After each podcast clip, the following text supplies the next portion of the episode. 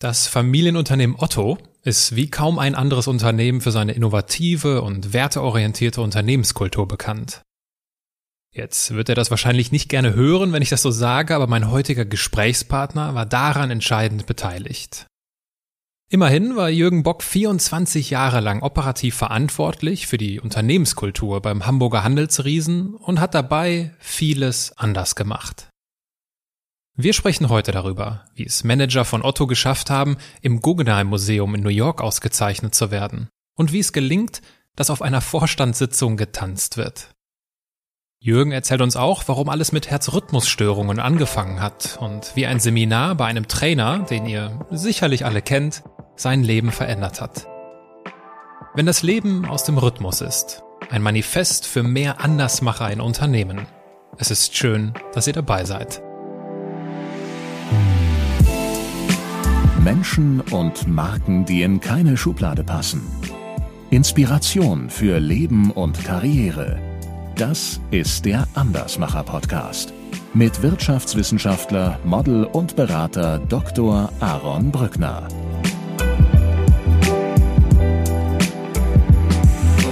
Ich hatte einen Vorstand dort, der cholerisch war und der permanent rumgeschrien hat. Und ich habe Tag und Nacht gearbeitet, um es ihm zu beweisen, dass ich keine Fehler mache. Das innere Spiel ist dann, wie bin ich eigentlich zufrieden mit dem, was ich da tue? Ist es das, was ich wirklich, wirklich tun möchte? Sind es meine Talente, die da zum Vorschein kommen? Und das war es nachher nicht. Bei Otto hieß es immer, wir irren uns zurecht. Also wir machen heute den ersten Schritt nach vier Monaten gucken wir, wo wir sind und dann gucken wir, was der nächste Schritt sein muss, damit wir weiterkommen.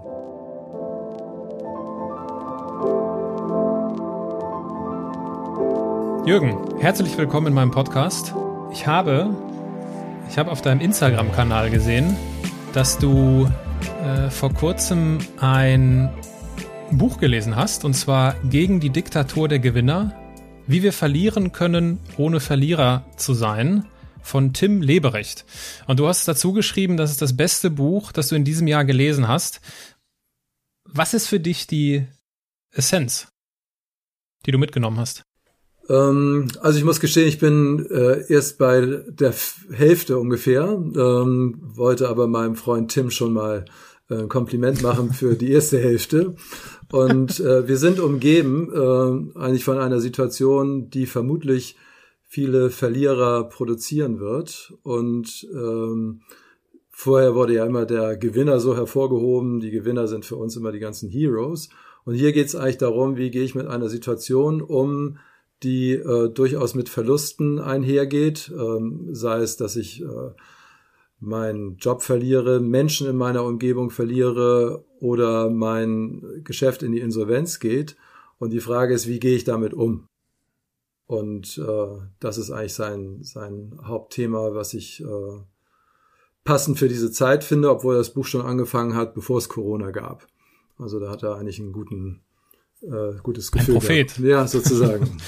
Ein Prophet. Ja, ich musste schmunzeln, weil Tim Leberecht wurde mir schon einmal als Gesprächspartner empfohlen. Ja, kann ich nur. Ich habe mich aber, grüßen. du kannst es wahrscheinlich, kannst eben dich wahrscheinlich dem anschließen. Äh, ja, ich habe mich noch nicht drum bemüht, ja. werde das aber ich werde diesen Impuls nutzen und ihn auch zu einem Gespräch einladen. Meine Gespräche beginnen ja, wie du weißt, immer mit einem kurzen Steckbrief. Mhm. Dein Name? Jürgen Bock. Dein Alter? Stolze 68. Deine Heimat? Eigentlich ist es Hamburg, auch mein Geburtsort, und bis März äh, ist es das auch gewesen. Äh, Mitte März äh, sind wir für ein Wochenende in unser Wochenendhaus äh, nach Simonsberg in Nordfriesland gegangen für zwei Tage und daraus wurden dann fünf Monate und inzwischen ist das eigentlich unsere Heimat. Äh, ich schätze es sehr, in dieser freien, äh, natürlichen, freundlichen, sicheren Umgebung zu sein. Und hier kann ich entspannen, Kraft schöpfen und mein Geschäft kann ich durchaus auch von hier betreiben. Deine Geschwister? Äh, meine Geschwister, ich habe zwei Schwestern, die sind deutlich älter als ich, 12 und 13 Jahre, Ingrid und Gudrun.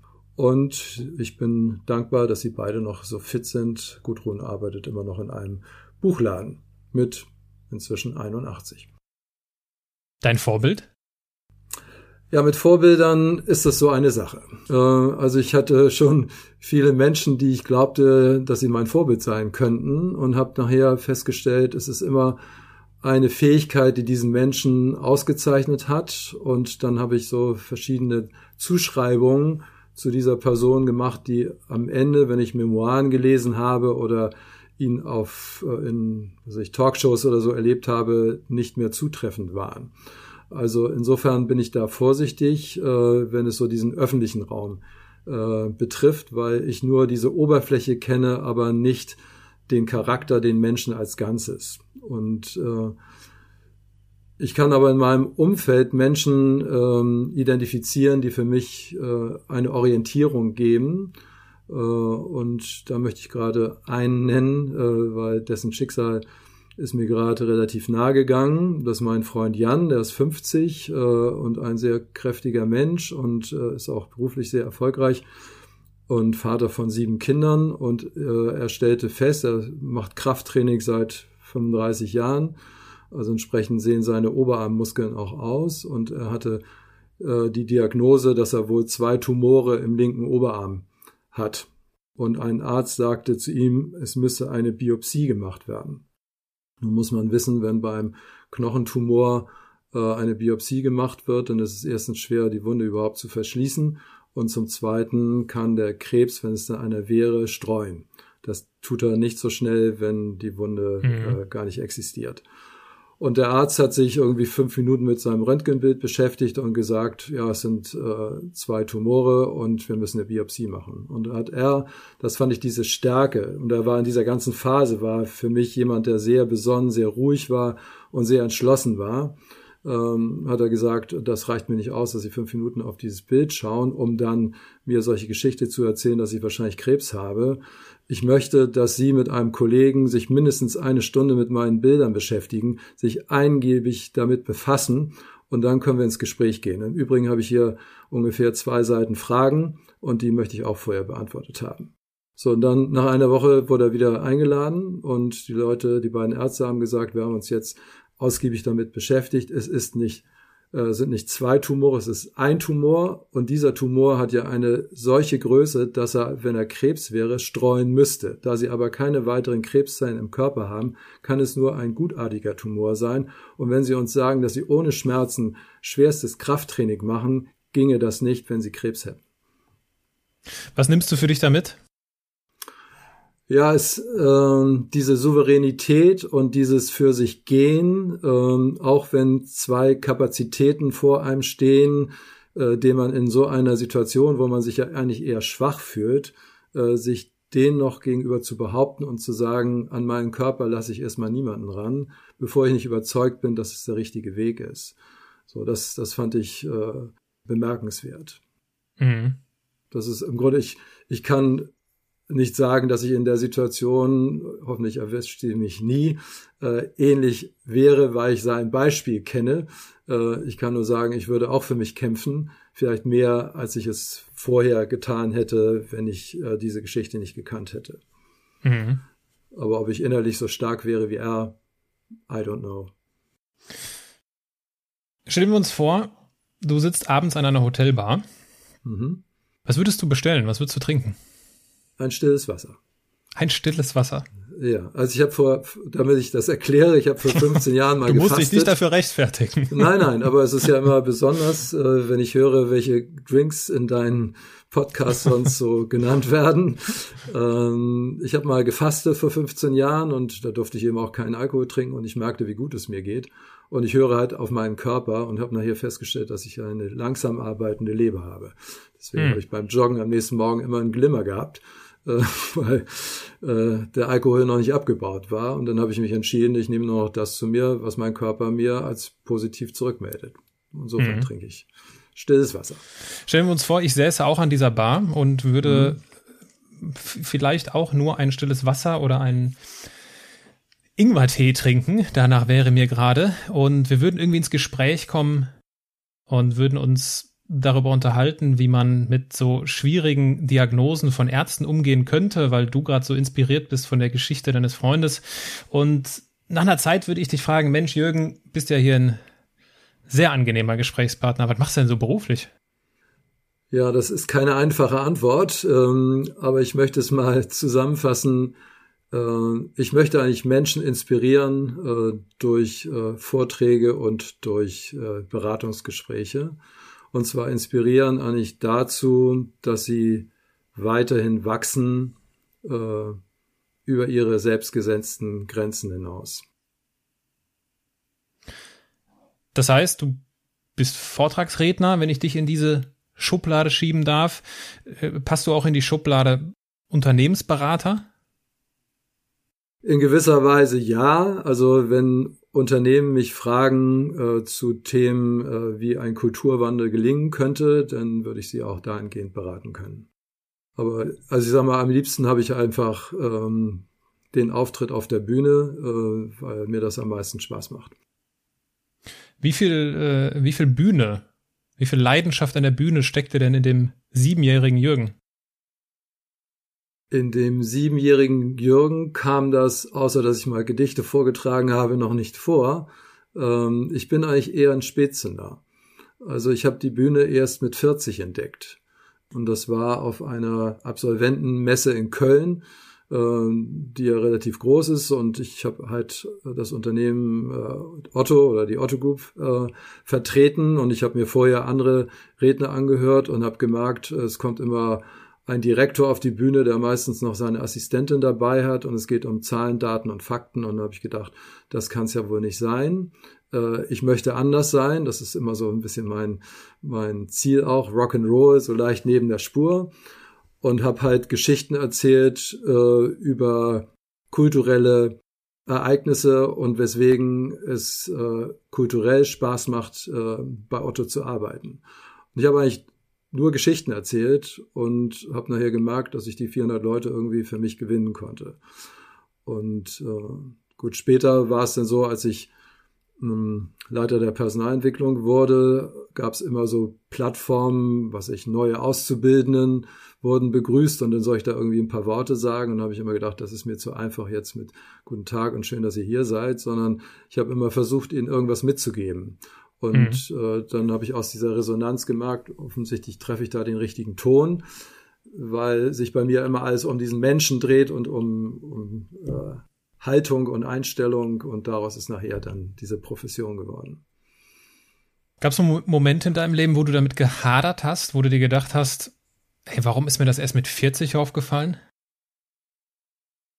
Nein, also natürlich kann man sagen, ich habe neun Jahre als Jurist irgendwie vergeudet, ähm, aber ich sehe das äh, auch als Lernfeld an. Also ich habe schwierige Zeiten da erlebt und es ist gut, das habe ich immer verglichen, als in der Personalentwicklung ich nachher meine Kultur leben konnte mit meinen 30 Leuten. Darunter waren viele Berufseinsteiger, die gesagt haben, Mensch, das ist so toll hier und es macht so viel Spaß hier.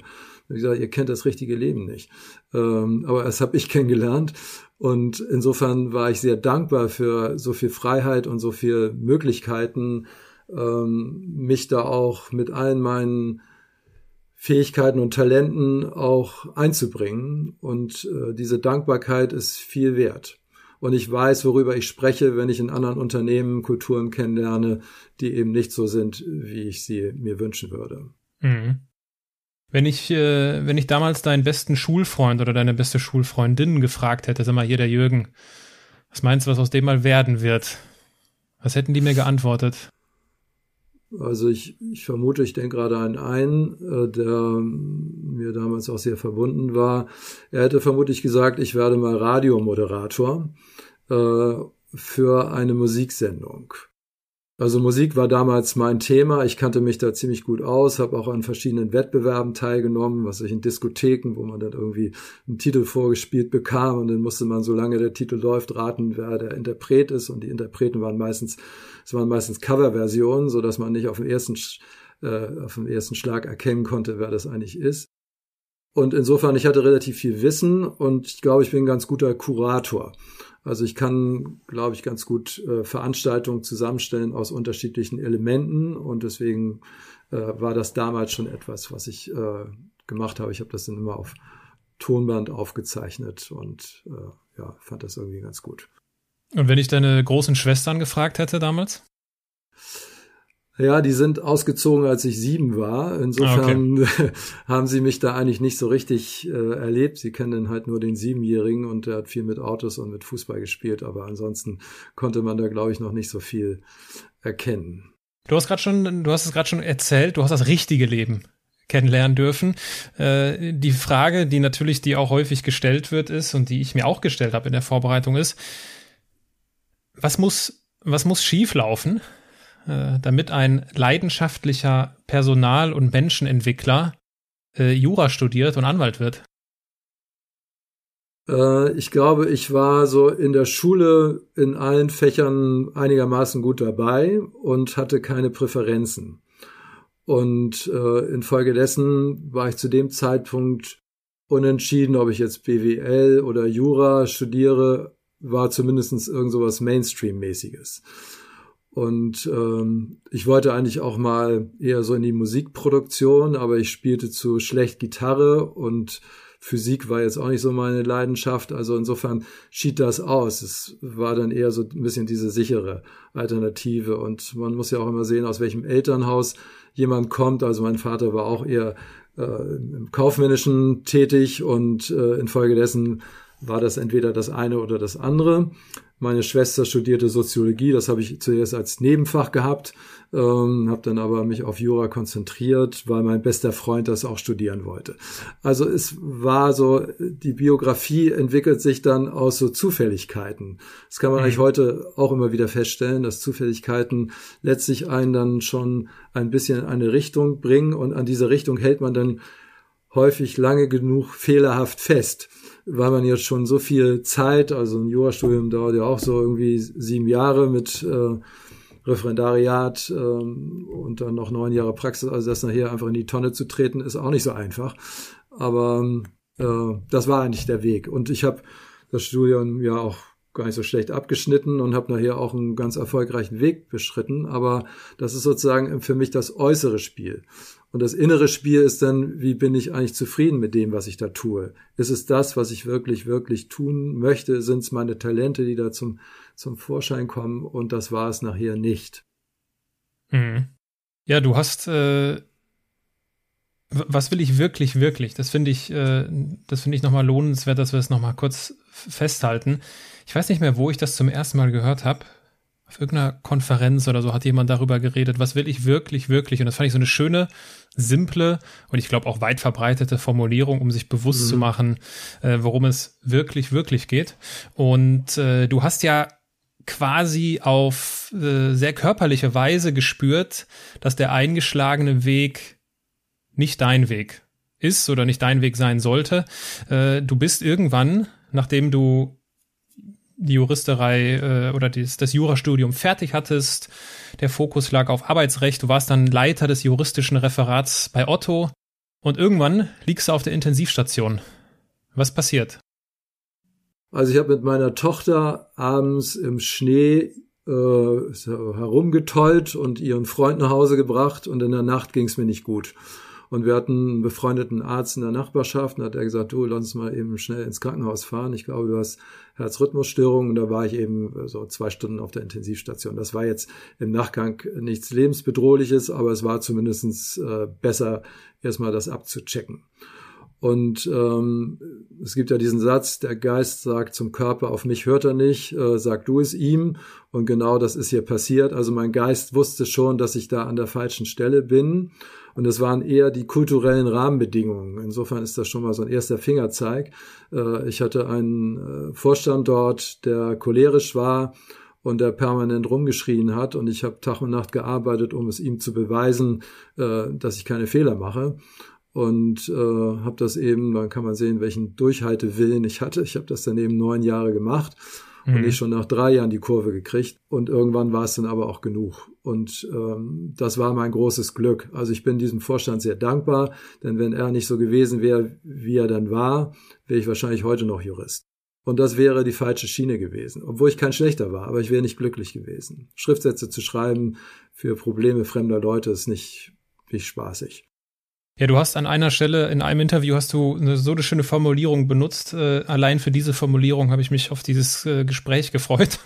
du hast gesagt, äh, mein Herz war nicht im Rhythmus mit dem, was ich da gemacht habe. Ja, genau. Um, um diese Herzrhythmusstörung in ein Verhältnis zu setzen. Das finde ich so, also, ja, also ist ja offensichtlicher geht's ja eigentlich nicht. Absolut. Also deswegen ist es interessant, immer zu gucken, welche Krankheitsbilder hat ein Mensch und was äh, drückt es aus. Also wenn jemand beispielsweise Bandscheibenvorfall hat, dann könnte man dahinter vermuten, er hat zu viel zu tragen. Ähm, also die mhm. Belastung ist für ihn zu hoch geworden und die Frage ist, was belastet ihn dann? Und in meinem Fall war es eben das Herz, wobei mein Herz ist äh, absolut gesund. Ich bin danach äh, zwei Marathons gelaufen und so weiter. Also äh, es waren Belastungsproben da und das Herz war immer perfekt. Es war nur zu dem Zeitpunkt irgendwie ein, ein Punkt, der offensichtlich durch dieses Organ dann nach außen gedrungen ist und mit mir gesprochen hat. Ne? Also die Körpersprache ist für mich eine ganz wichtige.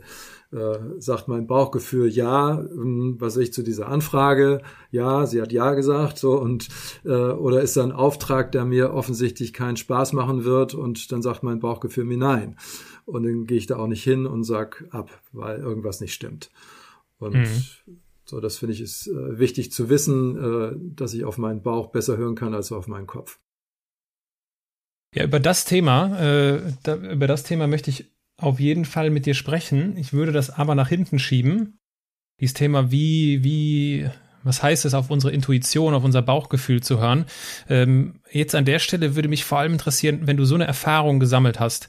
Dir werden doch sicherlich hin und wieder Menschen begegnen, die offen und ehrlich mit dir sind und sagen, ja, also das resoniert schon sehr stark mit mir, das, was du da schilderst, mit dieser Herzrhythmusstörung, nicht nur im körperlichen Sinne, sondern auch einfach in, in, der, in der Lebensperspektive.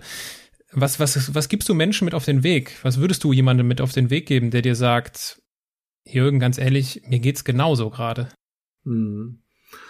Also für mich geht's darum, ähm, zu hinterfragen, auch mit welcher Lebenshaltung er unterwegs ist, weil das häufig ja in uns seinen Ursprung hat. Das, wir machen dafür immer andere ähm, Aspekte draußen verantwortlich. Also in meinem Fall bin ich auch durch die Gegend gelaufen, habe diesen Vorstand halt ähm, dafür verantwortlich gemacht und nachher musste ich feststellen, das habe ich auf so einem Seminar dann äh, gelernt, auf dem ich dann war, weil es mir auch danach noch nicht so richtig gut ging. Und ich habe gemerkt, ich habe zwar jetzt die, äh, die Spielfläche gewechselt, äh, bin in einen anderen Bereich gegangen, aber irgendwie zufrieden war ich mit dem Leben noch nicht. Also und die, die Erkenntnis war nachher, ich war Opfer. Opfer meiner Rahmenbedingungen. Ich habe andere für mein schlechtes Befinden äh, verantwortlich gemacht und musste feststellen, jetzt nochmal auf diesen äh, Vorstand zurückzukommen, dass ich ja hätte vorher fragen können, wer ist eigentlich beim Vorstand für die Juristen zuständig, der und der, welche Geschichten erzählt man sich über den und dann hätte ich alles das erfahren, was ich nachher auch erlebt habe. Zum Zweiten, wenn er mich angeschrien hat, hätte ich sagen können, Sie können mich gerne kritisieren, aber nicht in diesem Ton. Ähm, dann wäre ich rausgeflogen, aber äh, ich hätte zumindest was für mein Selbstwertgefühl getan. Oder ich hätte nach drei Jahren die Kurve kratzen können, weil ich das ja schon gesehen habe, dass es nicht gut für mich ist. Aber mhm. ich habe eben neun Jahre durchgehalten. Will damit nur sagen, Selbstverantwortung ist für mich sozusagen die Basis für alles. Und insofern würde ich mit diesem Menschen, den du jetzt gerade ins Spiel gebracht hast, hinterfragen, so, welche Faktoren sind es denn, die offensichtlich deinem Herzen zusetzen, die dich unzufrieden werden lassen und die sich körperlich dann irgendwie manifestieren. Und dann würden wir so ein bisschen äh, schauen, wie steht er denn eigentlich dazu und was davon sind seine Anteile. Und äh, gut, meine, mein Ergebnis wäre, klug wäre zu sagen, ich bin für alles verantwortlich, nicht nur für mein Denken, Führen und Handeln, sondern auch für meine Rahmenbedingungen. Denn ich habe alles in meinem Leben gewählt, weil mit dieser Selbstverantwortung geht immer einher, dass ich auch eine große Freiheit habe, jeden Tag neu zu entscheiden, etwas anderes zu tun oder Dinge abzuwählen. Und das war für mich mein, mein großer, großer Erkenntnisgewinn äh, in dieser Situation. Und das hat eigentlich alles verändert. Die, die, die Chance aufs Andersmachen hat man jeden Tag aufs Neue. Äh, mhm. Äh, du, du erzählst von dem Seminar. Was war das für ein Seminar? Das Seminar hieß Theta und den Trainer kennst du vermutlich auch, Dieter Lange. Kommt wahrscheinlich häufiger mal vor. ähm, und ähm, also es war schon zum Teil Hardcore, aber auch total gut. Also ich habe nachts kaum schlafen können, weil es einfach bei mir vieles ausgelöst hat. Das also äh, das freut das freut mich zu hören. Äh, ich habe äh, Theta 2 gemacht mal. Ah ja, habe ich auch gemacht. Äh, hab, hab vorher höflich nachgefragt, ob es möglich wäre, Theta 1 zu überspringen. Äh, wahrscheinlich persönlicher Größenwahn bei mir. Äh, großartige Erfahrung, bin ein großer Fan von Dieter Lange, spreche das auch häufig und auch in den letzten Podcast-Folgen häufiger an. Als ich mich auf dich und unser Gespräch vorbereitet habe, musste ich ganz häufig an Dieter Lange denken. Mhm. Du erinnerst mich nämlich an ihn. Ehrlich. Ja, das ist vermutlich oder ich hoffe, dass es ein, ein, dass es ein Kompliment für dich ist, weil du ihn wahrscheinlich schätzt, hoffe ich. Ja. Äh, und aber das, das deswegen, also das, das äh, Kompliment an dich, ich musste ganz häufig so an, ja, das, das hätte jetzt auch irgendwie von Dieter Lange kommen können. Interessanterweise hat mich mal gebeten, äh, ihn zu vertreten auf einem Seminar. Und dadurch, dass ich ihn bei Otto häufig veranstaltet habe, konnte ich ihn quasi mitklatschen. Ich wusste, wie er bestimmte Dinge artikuliert und welche Geschichten er erzählt. Und das war eine furchtbare Erfahrung, weil wenn du so ein Remake bist von Dieter Lange und die Menschen erwarten Dieter Lange, kannst du nur verlieren. Und das gilt für, für jeden, den man irgendwie versucht nachzumachen. Das war sozusagen mein, mein Einstieg und die Erkenntnis, du musst dein eigenes Ding machen.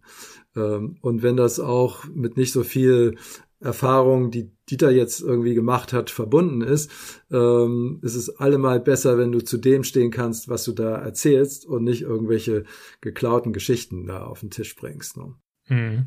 Und es muss zu mir passen. Also er ist ja auch auf seine Art sehr, sehr frech und provokativ ähm, und das passt zu ihm.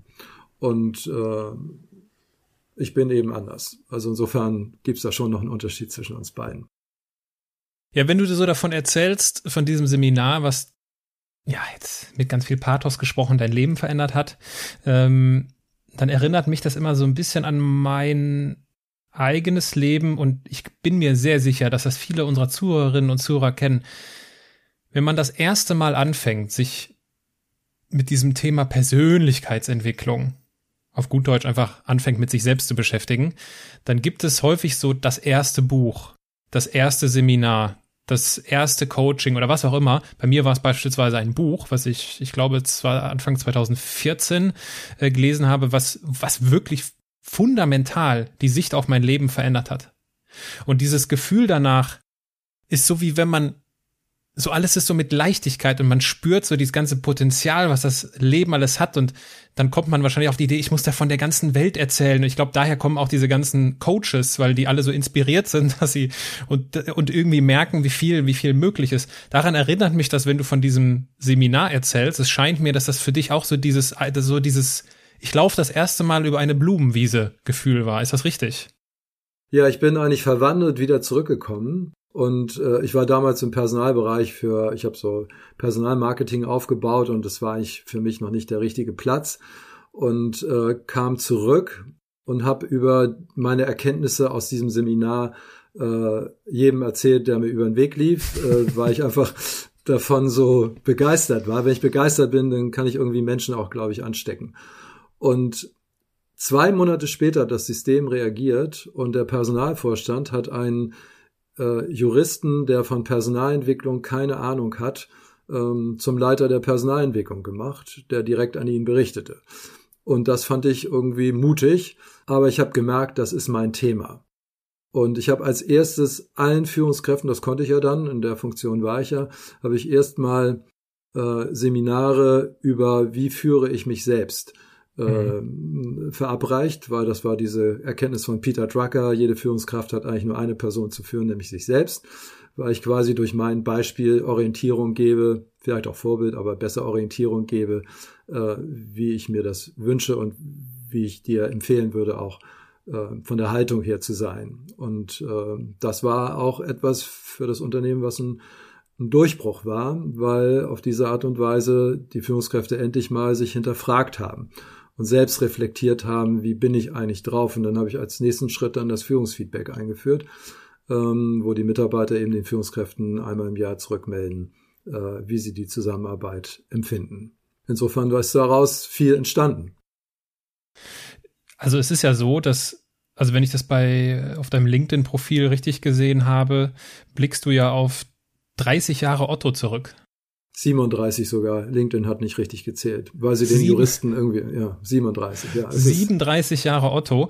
Und äh, jetzt, du schilderst ja gerade diese Situation, dass du da quasi auch diese, diese Personalentwicklungsthemen angestoßen und initiiert hast. Heute ist Otto ja so in der, in der Branche so bekannt. Ja, Otto hat eine mhm. großartige Unternehmenskultur. Das ist ja mhm. so landläufig, äh, landläufig bekannt in der, in der Welt, aus der wir hier so kommen. Ähm, wie erklärst du dir das? Warum, warum ist Otto so bekannt für seine Unternehmenskultur? Also man muss das vielleicht ähm, im Zeitablauf äh, nochmal sich anschauen. Otto hatte immer eine gute Kultur, aber stand in der Öffentlichkeit nicht so sehr da, weil Versandhandel war eben nicht so wie Boston Consulting oder Bertelsmann oder Lufthansa. Das waren einfach Namen, gegen die man immer irgendwie äh, im Wettbewerb äh, war um die besten Leute. Aber die Personalentwicklung war schon immer super, super gut, auch äh, vor meiner Zeit. Ich glaube, die Kultur ist durch Michael Otto auch stark geprägt und das ist typisch in einem Familienunternehmen, weil Michael Otto hatte aus meiner Sicht drei Werte und die hat er heute noch. Das eine ist Vertrauen, äh, damit einhergeht Freiraum, also Gestaltungsfreiraum und das dritte ist Verantwortung. Und das finde ich auch äh, sagen wir, legitim, dass man dann auch zur Verantwortung gezogen wird, wenn man diesen Freiraum für sich nutzt und daraus etwas macht und Entscheidungen trifft, äh, die man für zu diesem Zeitpunkt für richtig hält. Und ähm, ich glaube so ein bisschen, ich habe vielleicht dazu beigetragen, dass diese Kultur sich immer weiterentwickelt hat und 2015 ist man ja aufgebrochen in diesen Kulturwandel in die digitale Welt, wobei digitale Welt war schon vorher da. Mhm. Ähm, Otto ist ja in der digitalen Welt schon länger, als, als es Amazon gibt. Und äh, dieser Kulturwandel, der ist eben sehr vorbildlich äh, vonstatten gegangen. Äh, weiß ich, ob ich an dieser Stelle was dazu sagen soll. Jedenfalls habe ich das Gefühl gehabt, er ist viel besser als in den meisten Unternehmen gelaufen. Und so müsste er eigentlich überall laufen, weil der Vorstand, äh, wenn ich das an dieser Stelle mal sagen kann, äh, gesagt hat, äh, er stand vor 400 Anwesenden und 52.000, die dann äh, potenziell zugeschaltet waren auf der ganzen Welt und hat gesagt, ähm, wir haben festgestellt, wir sind äh, zu langsam in unserer Entscheidungsfindung, gerade verglichen mit Amazon oder auch mit mit anderen äh, Wettbewerbern aus der digitalen Welt und äh, wir sind zu sehr im Silo-Denken. Ähm, und dass es so ist, hat in erster Linie etwas mit uns zu tun. Wir haben euch nichts anderes vorgelebt, also infolgedessen machen wir gar nicht Fingerpointing auf euch, sondern wir müssen uns erstmal ändern. Und das fand ich schon mal selbstverantwortlich par excellence. Zum mhm. Zweiten hat er jetzt nicht einen langen Analyseprozess. Ich war gerade bei einem Unternehmen, das hat anderthalb Jahre die Kultur analysiert. Äh, den Zeitverlust kann man sich sparen. Äh, der Vorstand hat gesagt, wir haben festgestellt, wir sind zu langsam und das, was wir wollen, wir wollen schnell entscheiden und das wollen wir mit euch zusammen und dazu gehört Augenhöhe, euch das Gefühl zu geben, ihr seid wichtig und wir nehmen euch ernst und wir beziehen euch in Entscheidungen mit ein und ihr könnt auch selbst ins Risiko gehen und eigene Entscheidungen treffen. Und die Frage ist, was muss ich eigentlich vorleben, um dahin zu kommen. Und äh, wir bilden Arbeitsgruppen. Ihr könnt euch dazu melden. Wir sieben Vorstände verteilen uns auf diese Arbeitsgruppen und wir entscheiden dann gemeinsam über das, was wir da ähm, herausarbeiten. Und nach vier Monaten hatte ich das Gefühl, und Kultur ist immer Gefühl. Kultur ist nichts Kopfmäßiges. Und die meisten denken, das ist ein Projekt, was man sozusagen mit so einem Masterplan, heute fangen wir an und in zwei Jahren stehen wir da. Das kann man bei Otto hieß es immer, wir irren uns zurecht. Also wir machen heute den ersten Schritt. Nach vier Monaten gucken wir, wo wir sind und dann gucken wir, was der nächste Schritt sein muss, damit wir weiterkommen. Und wir haben in dieser Zeit bestimmt schon viele Fehler gemacht und aus den Fehlern haben wir gelernt. Und ich habe nach vier Monaten gemerkt, ich kann öffentlich zum Vorstand oder in irgendwelchen anderen Gruppierungen sagen, was ich denke. Ohne dass mir dafür der Kopf abgerissen wird, sondern äh, ganz im Gegenteil, ich wurde ernst genommen. Und das das sind, und heute ist der Vorstand nach wie vor, wenn man auf LinkedIn unterwegs ist, sie erzählen dir äh, Geschichten aus ihrem täglichen Vorstandserleben. Also eine, die ich auch sehr eindrucksvoll fand, war, dass berichtet wurde, Neulich kam ein Vorstand rein und äh, oder oder saß in der Sitzung und sagte, gleich kommen zwei meiner Mitarbeiter rein und erzählen zu einem bestimmten Thema äh, zwei Optionen als Lösung. Ich kann mich aber nicht entscheiden, welche davon die bessere ist. Ich mhm. brauche Vorstandsmitglieder eure Unterstützung. Und das wäre früher tödlich gewesen, weil man gesagt hat, Mensch, du bist doch Fachvorstand, musst doch wissen, äh, was jetzt die beste Lösung ist. Aber aus dieser Ehrlichkeit und Offenheit und aus diesem Vertrauen ist sozusagen ein Höhepunkt im, im Vorstandssitzungserleben äh, entstanden, weil alle sieben Vorstände gemeinschaftlich an diesem Thema gearbeitet haben, aus jeder Perspektive. Sie vertraten ja unterschiedliche fachliche Inhalte und dadurch haben sie gleich die Umsetzung mitentschieden. Also besser kann es gar nicht sein und sie haben heute eben auch ähm, eingeführt mit Hilfe eines Coaches, dass sie nach zwei Stunden, weiß es nicht genau, aber so nach zwei Stunden einer Einheit sagen, ähm, so wir haben jetzt über Zahlen, Daten, Fakten und Argumente gesprochen, jetzt sollen uns doch mal den Prozess reflektieren. Ähm, wie war es auf der emotionalen Ebene? Haben wir einander zugehört? Waren wir im Flow? Haben wir Ideen weiterentwickelt? Oder war es nach wie vor Armdrücken? Meine Idee oder mein Beitrag ist der bessere. Und dadurch schaffen sie eine ganz andere Qualität von Vorstandssitzung. Mhm. Ähm, viel schneller, äh, viel kraftvoller. Also da sind die Potenziale gehoben und, und darüber sprechen sie eben öffentlich. Und das führt dazu, dass Otto jetzt äh, Bewerbungen von McKinsey-Beratern bekommt, von irgendwelchen ähm, Digital Experten, die man vorher händeringend suchen musste, weil sie alle an dieser spannenden Geschichte von Otto teilhaben wollen, weil sie merken, da ist gerade was im Gange, da wechselt ein Unternehmen vom Händler zur Plattform.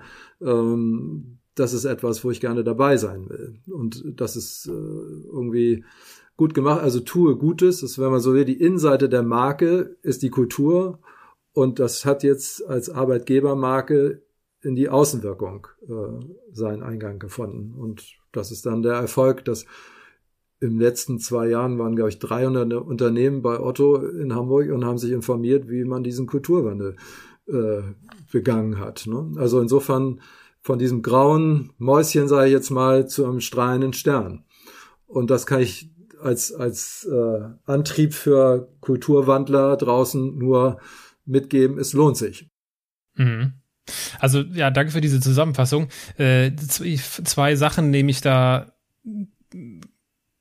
oder zwei Sachen sind mir da am, werden mir dabei ganz wichtig. Zunächst einmal dieses, dieser wunderbare Spruch, der Fisch stinkt immer vom Kopf. Mhm. Also etwas, was ja, äh, was ich auch schon zu Genüge erlebt habe bei Beratungsprojekten, immer dieses, wie du es genannt hast, Fingerpointing.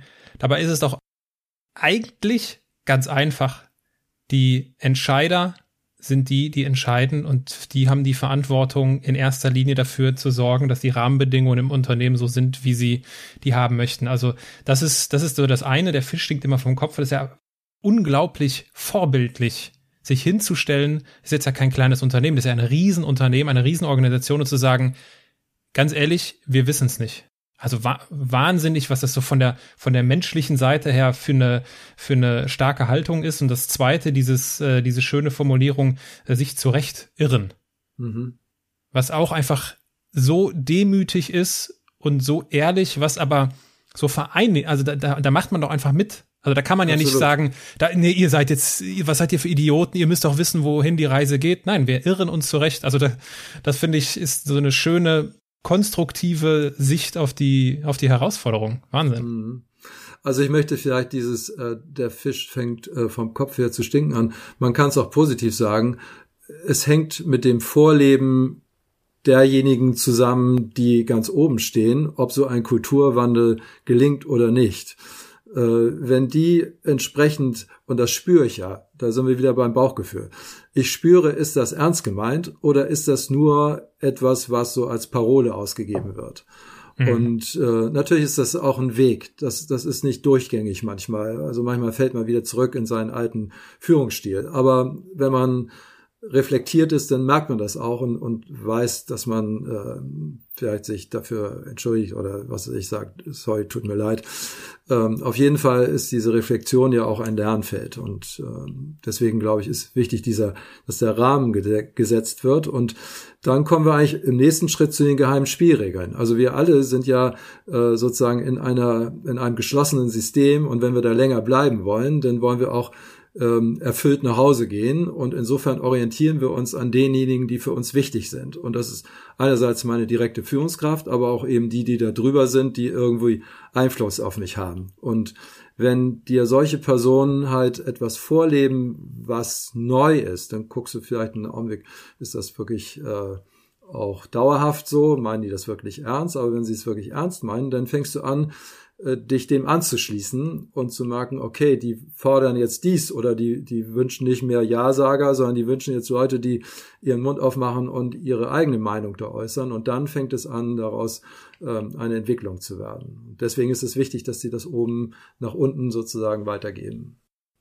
Was war denn das Verrückteste, was du auf deinem beruflichen Weg bei Otto jemals getan hast? Was war das Verrückteste, um deinen Job als Personalentwickler zu machen? Ja, die verrücktes, also es gab viele verrückte Sachen. Es ist schwer. Ich, ich kann bestimmt 50 oder 60 erzählen. Ähm, aber vielleicht die größte war im Jahre 2000. Äh, da hatte ich inzwischen die Otto Group Academy gegründet. Das ist sowas wie Corporate University. Und wir hatten 16 zukünftige Geschäftsführer aus der ganzen Welt, also aus USA, Frankreich, England, äh, Belgien äh, und, und Deutschland eben. Und wir hatten ähm, die letzte Woche der Expo 2000 in Hannover, wo lange Warteschlangen waren. Und ich hatte einen Trainer engagiert und der, es ging eigentlich darum, eine Es geht Haltung bei Führungskräften und zukünftigen Geschäftsführern zu implementieren. Also was ist die größtmöglichste, der größtmöglichste Level, den es gibt? Und dann sagte dieser äh, Trainer damals, ja, ich habe da noch so einen Künstler, äh, der kann das eigentlich ganz gut zeigen, weil es selbst so ein Typ ist, äh, kann ich den mitbringen, aber der ist schon sehr speziell. Und das war nachher eigentlich so der eigentliche. Äh, das ist Ernst Handel äh, aus Berlin und mit dem habe ich heute gerade über die nächste Aktion telefoniert.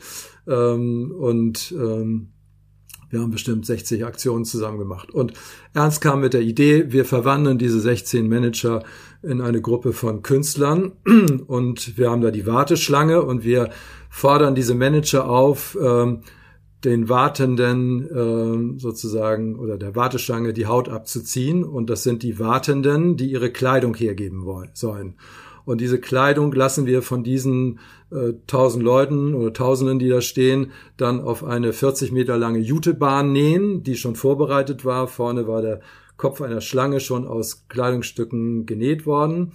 Und diese Manager hatten die Aufgabe, dieses ganze Projekt zu steuern. Also sie mussten jemanden wählen, ähm, der dieses Projekt führt. Dann gab es einen Logistikmanager, einen Pressemanager und, und so weiter, Operations und äh, Marketing und so weiter.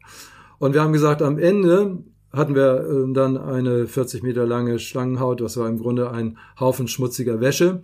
Und wir haben gesagt, äh, wir gehen jetzt äh, an einen Ort in fünf Monaten, wo moderne Kunst äh, die, größte Bedeutung hat. Und dieses ist ein Kunstobjekt. Ähm, und eure Aufgabe ist es jetzt, einen bedeutenden Ort zu finden, wo wir dieses Kunstobjekt ausstellen. Und es gibt drei Level. Der unterste wäre Galerie in Soho.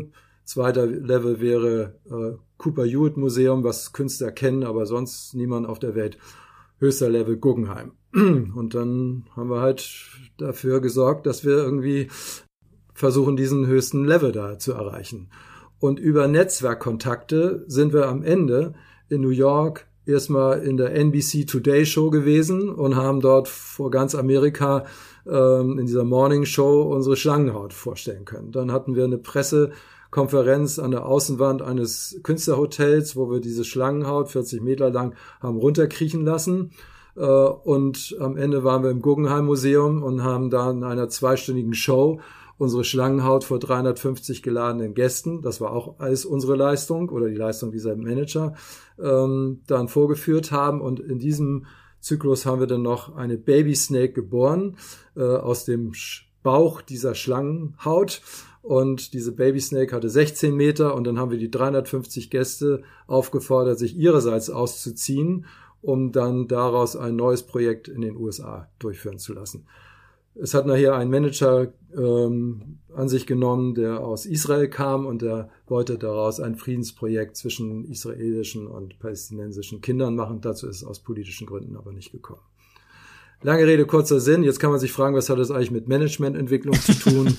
äh, viel mehr, als wenn wir sie jetzt zu, zur, zu irgendeiner Business School geschickt hätten, was damals en vogue war, ja. weil wir so den Einzelnen viel besser gesehen haben. Es war eine reale Situation mit einer realen Herausforderung ähm, und wo man sehr genau erkennen konnte, was die Einzelnen für Talente hatten, Sie sind zu einer ganz starken Gemeinschaft zusammengewachsen, weil sie außerhalb ihrer Komfortzone waren. Und einer wollte schon gehen, ist geblieben, ähm, weil er gesagt hat, also sowas kann ich woanders nicht wieder erleben. Und das ist ein Zeichen, was in dieser Kultur als möglich ist. Und wenn aus 16, wenn man so will, Wettbewerbern 16 Freunde werden, und einige davon sind jetzt im Vorstand, dann kann man nur sagen, alles richtig gemacht. Und der mhm. Aufwand war ja nicht so groß, wie er sich anhört. So kommt man also ins Guggenheim mhm. äh, Museum, indem man bei Otto arbeitet. Genau. Eine, eine großartige Geschichte.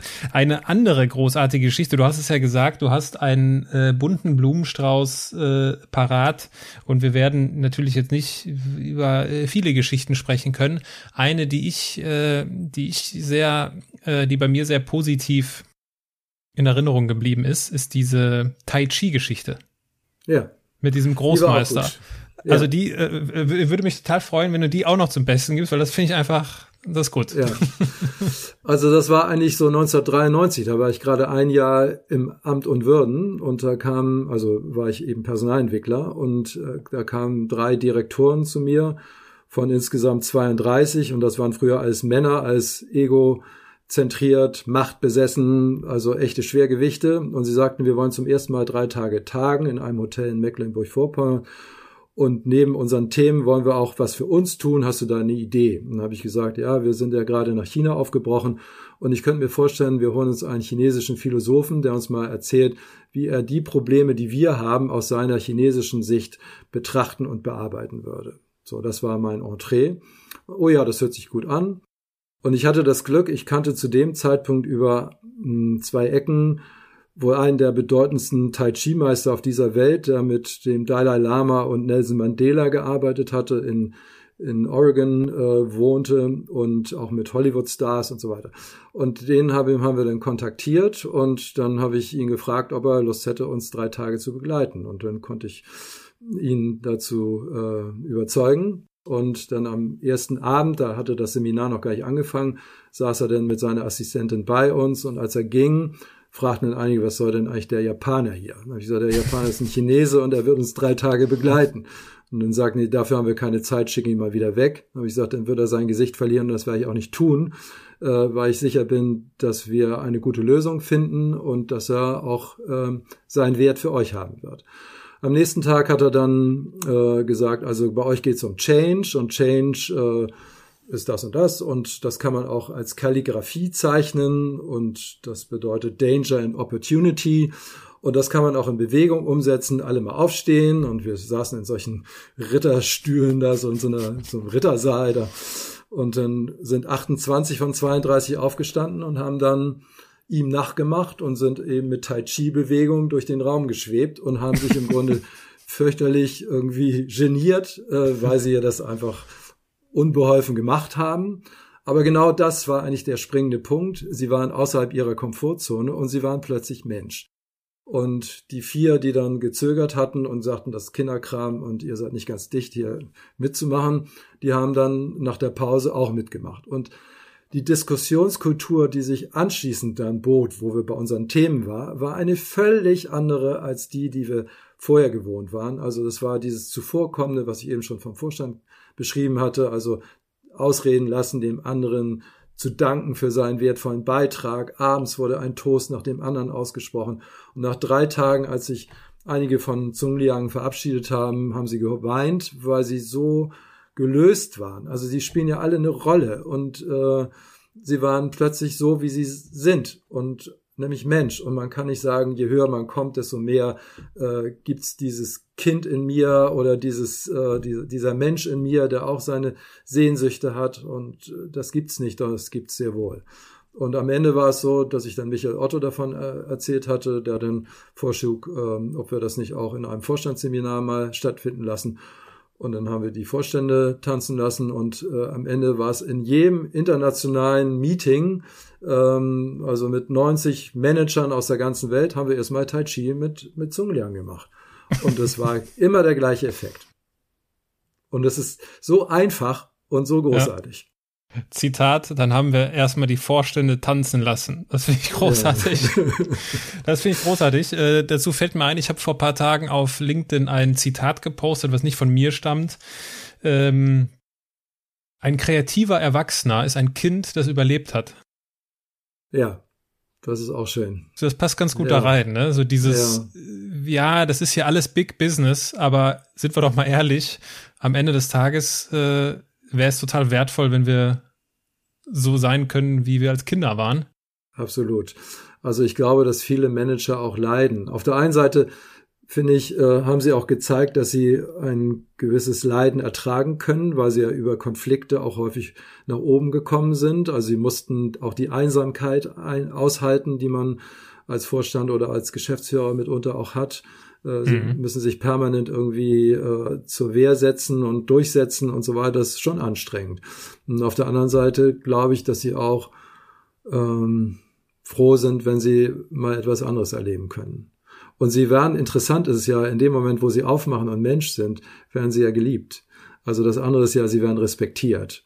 Und sie mhm. können auch geliebt werden, weil sie einfach dann nahbar sind. Und Menschen, die nahbar sind, die sind viel interessanter. Und die Frage ist immer so, wenn ich dann mit 62 oder 63 vom Hof gehe und ich später noch zu Besuch komme, werde ich dann mit offenen Armen empfangen oder sagen die Leute, da kommt der, ja. Also mhm. unter dem hatten wir eine sehr harte, anstrengende Zeit. Äh, oder ist das ein Mensch, den man, den man mit offenen Armen wieder sehen möchte. Ja, Stichwort vom, vom Hof gehen. Jetzt weiß ich nicht genau, wie dein Abschied von Otto aussah, aber ich könnte mir vorstellen, dass dir das schwer gefallen ist. Ja, aber ich habe auch gemerkt, ähm, ist es gut, wenn jetzt jemand anders kommt. Also es okay. gab zu dem Zeitpunkt schon ein, ein Team, was diesen Kulturwandel übernommen hat und äh, ich habe das Gefühl gehabt, da war viel Potenzial in diesem Team und äh, natürlich ist es mir schwer gefallen. Ich habe auch einen großartigen Abschied gehabt. Äh, und insofern kann ich sagen, ich bin dankbar und erfüllt vom Hof gegangen. Hatte danach auch noch immer wieder ein paar Aufträge, aber ich habe auch das Gefühl gehabt, es ist jetzt gut, auch mal neue Türen aufzutun und, und mein eigenes zu leben. Und ich bin mit allem im Rein. Ist alles wunderbar. Und das, finde ich, kann, können wenige sagen. Und wenn ich das sagen darf, dann bin ich, wie gesagt, sehr, sehr dankbar und erfüllt. Erfüllt wahrscheinlich auch deswegen, weil du ja, und ich komme auf das Thema, was ich nach hinten geschoben habe, zurück, gelernt hast, auf dein Bauchgefühl zu hören, auf deiner, auf deine innere Stimme zu oder deiner inneren Stimme zu lauschen. Und ähm, ich habe jetzt kein ich habe keinen festen Coach oder ich habe auch keinen Karriereberater. Ich suche mir aber in meinem Leben immer ganz gezielt Menschen zu gewissen Themen, um mit ihnen darüber zu sprechen oder auch mit ihnen daran zu arbeiten. So, und das sind meistens Menschen, die mir irgendwas Neues erzählen können.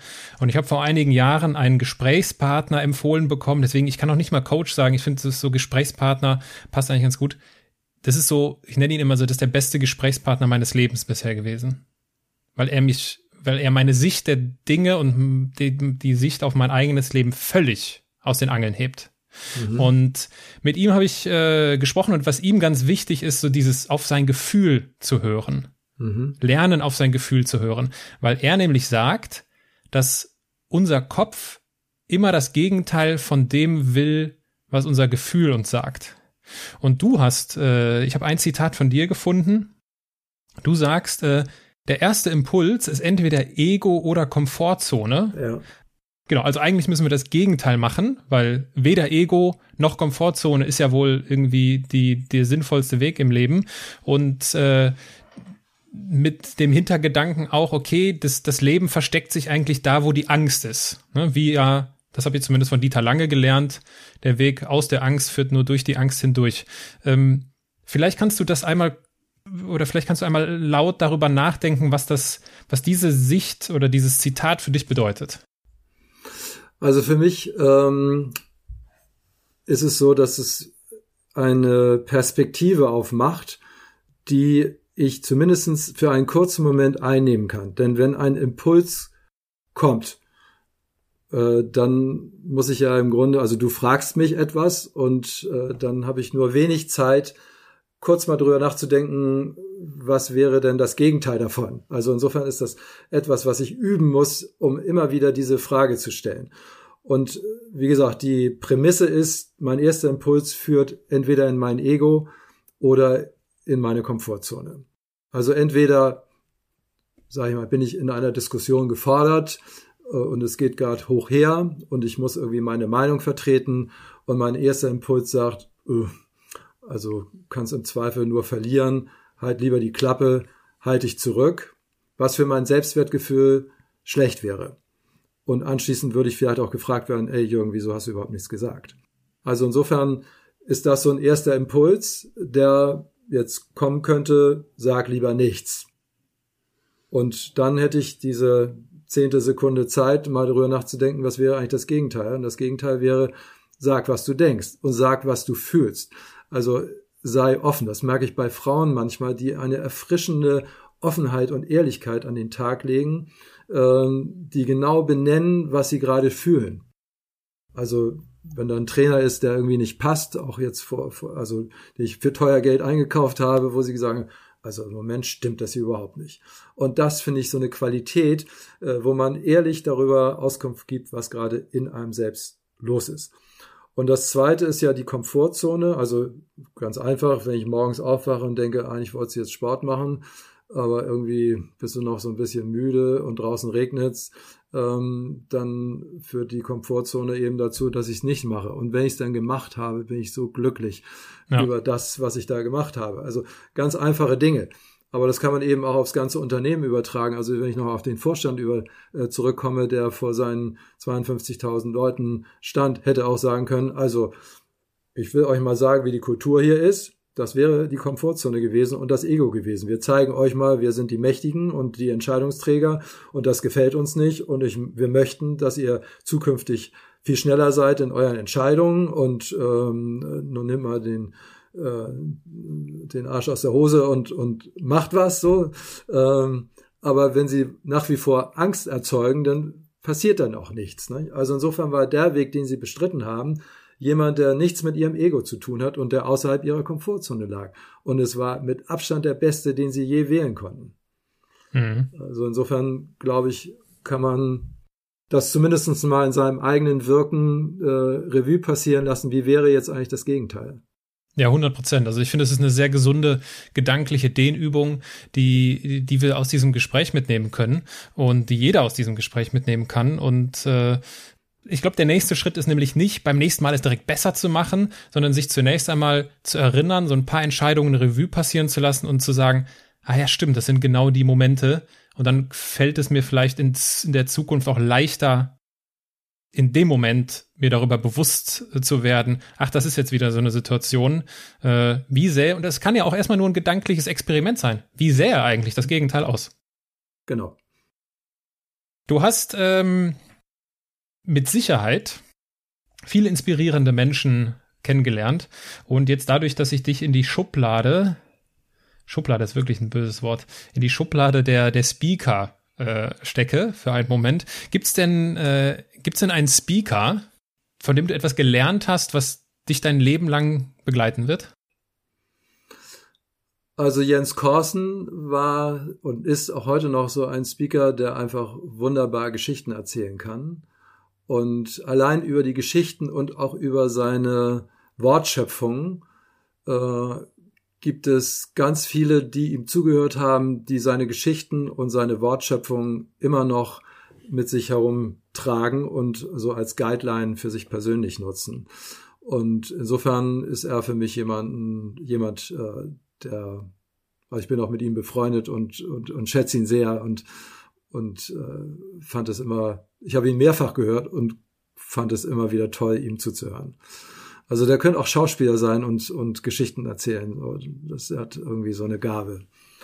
Und das hat mich dazu gebracht, eben, wenn ich Geschichten erzähle, äh, dass sie dann etwas mit mir zu tun haben müssen, äh, dann sind sie glaubhaft und, und nachvollziehbar. Das ist sozusagen mein, mein USP.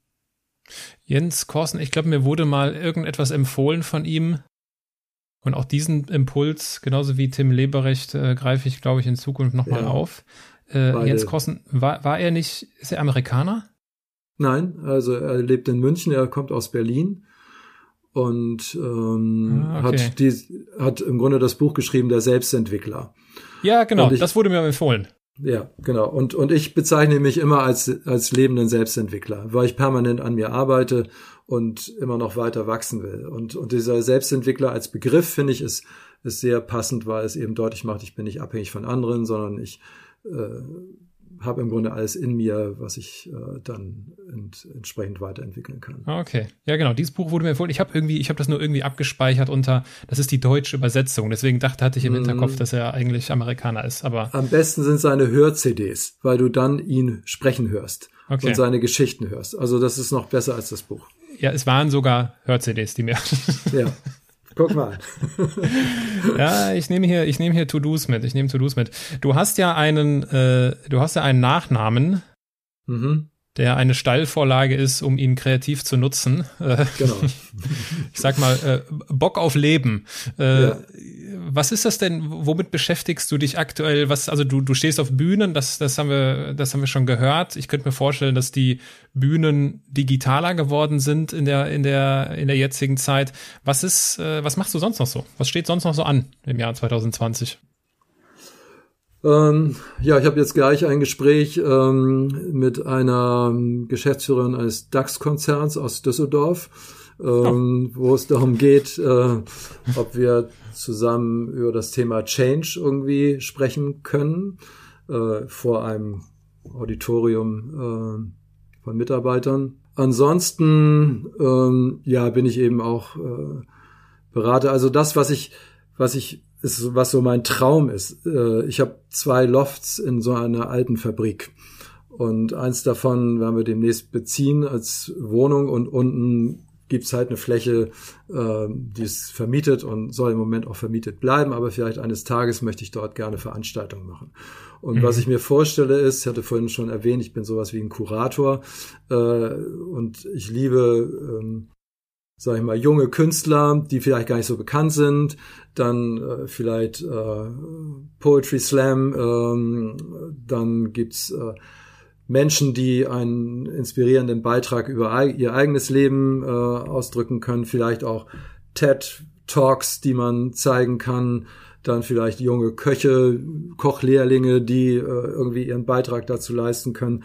Also im Grunde ist es so eine Mischung aus verschiedenen äh, Talenten, die ich gerne zusammenbringen möchte und daraus irgendwas machen möchte. Äh, das, das wäre noch so ein, ein Traum. Äh, der Traum klingt lebenswert. Äh, wenn du Inspiration brauchst, kannst du gerne die, die Podcast-Gäste aus dem Andersmacher-Podcast durchscrollen. Da hast du einige, ja, ich. da hast du einige abstruse Menschen dabei, die, ja, na, ich, die, die andere Wege gehen, ja. Ja, ich habe schon also einige von dir gehört und äh, war auch immer wieder begeistert, was da für tolle Talente und mit tollen Lebenswegen äh, da aufgetreten sind. Ja, ich bin, ich bin als erster Zuhörer auch immer zuerst begeistert und äh, genauso begeistert bin ich, dass wir die Zeit uns genommen haben, uns zu unterhalten, uns äh, digital zumindest äh, kennenzulernen, Jürgen. Ich hoffe, wir lernen uns früher oder später auch mal persönlich kennen.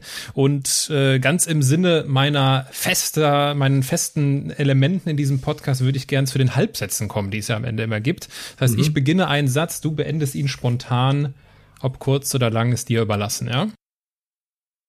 Ganz in meinem Element bin ich, wenn? Wenn ich auf der Bühne stehe und über ähm, eigene Erfahrungen mit Unternehmenskultur oder persönlicher Entwicklung spreche. Ich bin ein Andersmacher, weil ich gezeigt habe, dass man auch innerhalb einer Organisation, also eines geschlossenen Systems, wo es Regeln gibt, äh, frei sein kann und frei gestalten kann, ähm, Räume gestalten kann ähm, und, Veran äh, und, und Veranstaltungen durchführen kann, ohne großartig, dass es äh, vorher durch verschiedene Filter gelaufen ist.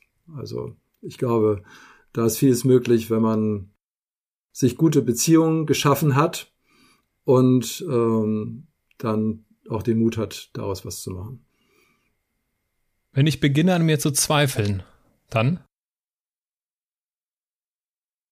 Dann muss ich erstmal laufen. Ähm, also ich muss Abstand gewinnen ähm, und dann stelle ich mir die Frage, was wäre eigentlich das Gegenteil von dem, was ich da gerade äh, denke? Und was ist sozusagen das, was bei mir den Zweifel hervorruft? Also wie viel Angst macht es mir denn tatsächlich, wenn ich es denn tue? Also da habe ich, glaube ich, genügend Möglichkeit, nochmal mit Fragestellungen dran zu gehen, um das dann wieder zu einem handlungsfähigen Konzept werden zu lassen und nicht in der Angst zu verharren. Letzter Halbsatz. Wenn ich jemandem den Andersmacher Award verleihen müsste. Mhm. Also mir hat Max gut gefallen. Äh, Ach so, okay. Meinst du, du darfst natürlich oder? auch, du, nee, du darfst, äh, ja. äh, das bezieht sich gar nicht auf die Podcast-Gäste, mhm. äh, sondern du dürftest jetzt dir jemanden äh, aus der ganzen weiten, bunten Welt aussuchen. Aber Max, äh, meinst du Max Scharpenack wahrscheinlich? Ja, genau. Den fand ich ziemlich beeindruckend. Also auch wenn ich äh, nicht den Mut hätte, jetzt seinen Weg zu gehen, aber ich habe Ähnlichkeiten zwischen uns festgestellt. Also er hat mir aus der Seele gesprochen. Aber ich habe hohen Respekt davor, äh, was der geleistet hat und wie er denkt und, und führt und handelt. Fällt dir ähm, noch jemand ein außerhalb der Podcast-Welt? Also ich würde es dem meinem Künstlerfreund Ernst Handel äh, geben, weil das jemand ist, äh, der hat irgendwie ein klares Bild äh, von dem, was er so einer Organisation oder auch jemandem zumutet. Ähm, er macht über oder hat früher viele Überfälle auf die Wirklichkeit gemacht und hat im Grunde ähm, provoziert durch etwas, was es eigentlich gar nicht gab. Also hat zum Beispiel die dritte Weltmeisterschaft im, im äh, Sieleangeln ausgerufen ähm, und hat in Berlin dann verschiedene Gullideckel äh, geöffnet und Leute dahingesetzt mit Angeln und äh, dann hat er gezeigt, dass im Grunde die, die ganzen Medien darauf reingefallen sind und daraus eine große Story gemacht haben, dass es in Berlin jetzt dieses Angeln gibt. Und wir haben im Grunde die Organisation immer wieder, äh, also insbesondere er mit seinen Ideen, immer wieder ähm, überrascht und an, an, an Grenzen geführt und er hatte das Durchhaltevermögen gegen Widerstände auch, das, das durchzuhalten. Insofern ist er jemand, der aus meiner Sicht einzigartig ist. Ja, ich würde sagen, äh, ein kreativer Erwachsener ist ein Kind, das überlebt hat. Mhm. Äh, Jürgen, Jürgen, ganz in, ganz in diesem Sinne, ich möchte mich für deine Zeit bedanken, wünsche dir gleich ein gelungenes Gespräch. Mhm. Äh, hier wahrscheinlich irgendwie nebenan. Ich sitze ja auch in Düsseldorf und äh, einen ganz herzlichen Dank, dass du auch ein Teil der Andersmacher-Reise hiermit geworden bist. Vielen Dank, Aaron. Es war eine große Freude und Glückwunsch zu deinem Format, was du mit viel Sachverstand und mit viel Akribie auch recherchiert hast und ganz tolle Gesprächsführung hast. Dankeschön.